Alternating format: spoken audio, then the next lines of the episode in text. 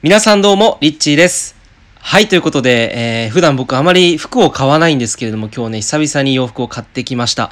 えーもうね、すごい動きやすい、上下のね、あの、グレーの、あの、スウェットなんですけど、スポーツ用品で、すっごいこう、伸び縮みがするスウェットで、柔らかくてこう、えー薄いんだけど、すごくですね、まあ、あの、暖かいというか、えー機能性にすごく優れているような、え上下のセットのス,、えスウェットのパーカーとズボンをですね、え購入しました。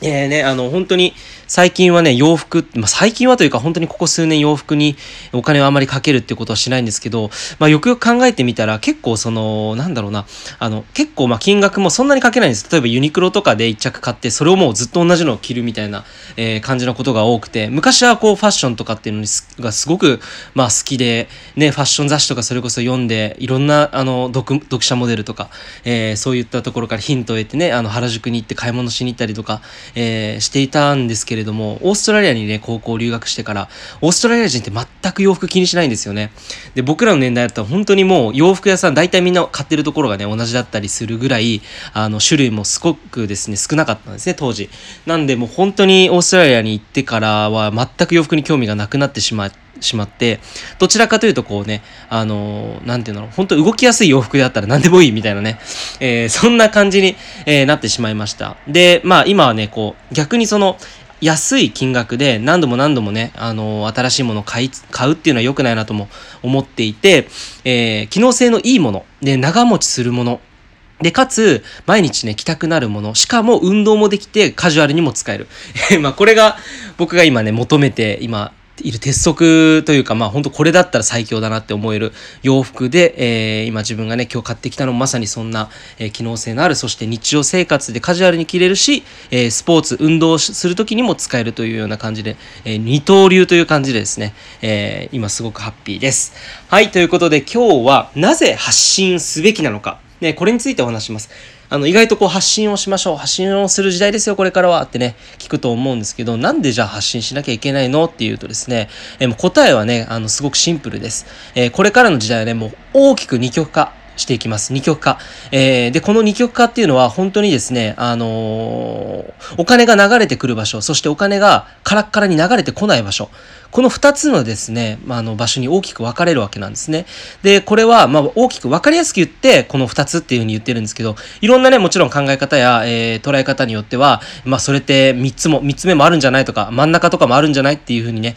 えー意見される方もいると思うんですけど、もちろんそれは当たり前としては、まあ、ると思うんですけども、大きく分けて、えーこの二つに分かれていってると。で、えっと、じゃあどこにね、今お金が流れてきているのか。で、これは、毎回あの、今、今のこれまでのね、時代のね、振り返りをしていくと、えー、大体これ本当に、あの、今まではね、物が売れた時代っていうふうに言ってたんですけど、物が売れる時代がもう終わったら次何の時代が来るか。まこれ皆さん多分ご存知かと思うんですけど、まさに今、情報社会、情報時代が、ま、到来してきたわけです。で、情報が今度は溢れ返ってきた。ってことはどうなるかっていうと、情報の中でもね、本物が残るような時代になってきているんですね。で、今そういう時代なんですよ。なんだけど、これ情報時代ってね、何なのかっていうと、オンラインでの、あの、世界ができてる。そういうふうに捉えてもいいぐらい、オンライン上に全てのものが、えー価値がですね、生み、えー生み出されて、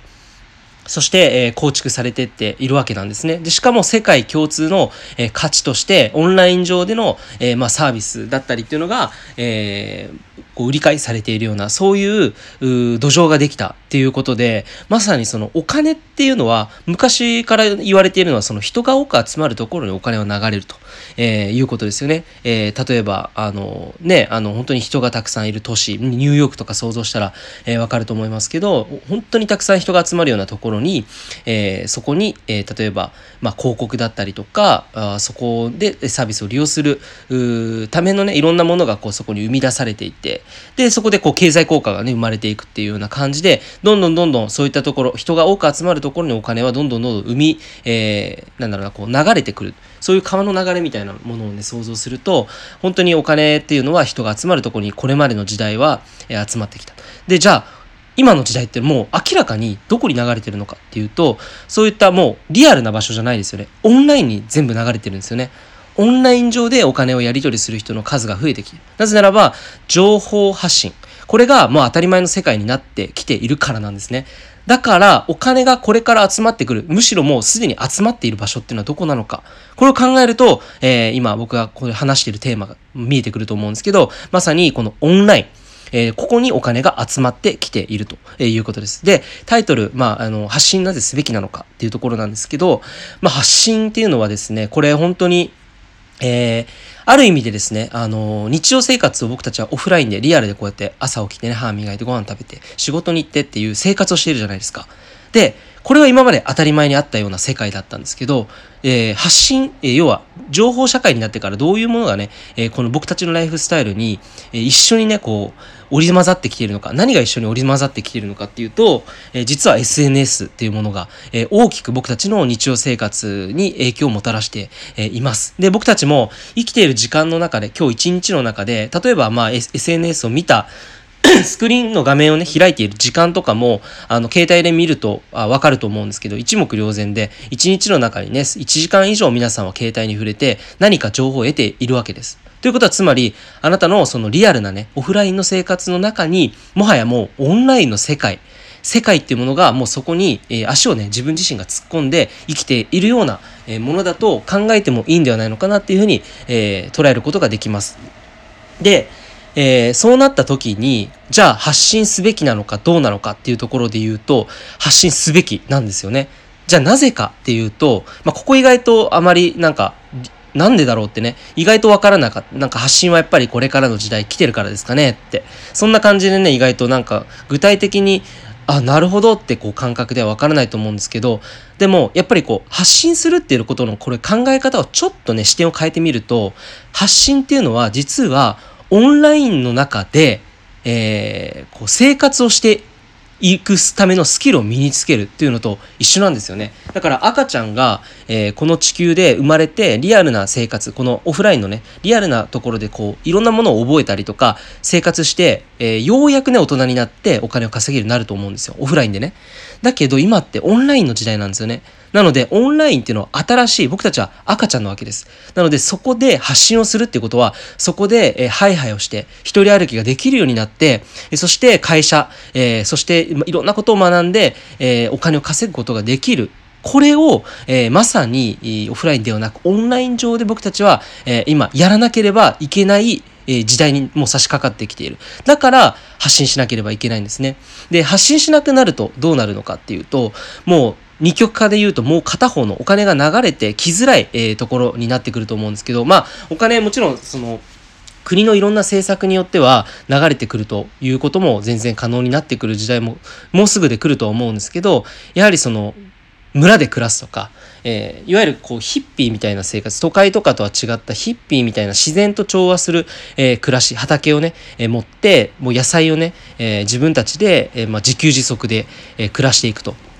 えこういった生活っていうのはお金を必要としない生活なんですね。で、そういう今大きく二極化に分かれているんじゃないのかなっていうふうに、えー、僕自身今感じています。で、なんだろう、こう、どっちも選べると思うんですよね。で、結構今こう地球環境っていう部分も、あの、すごく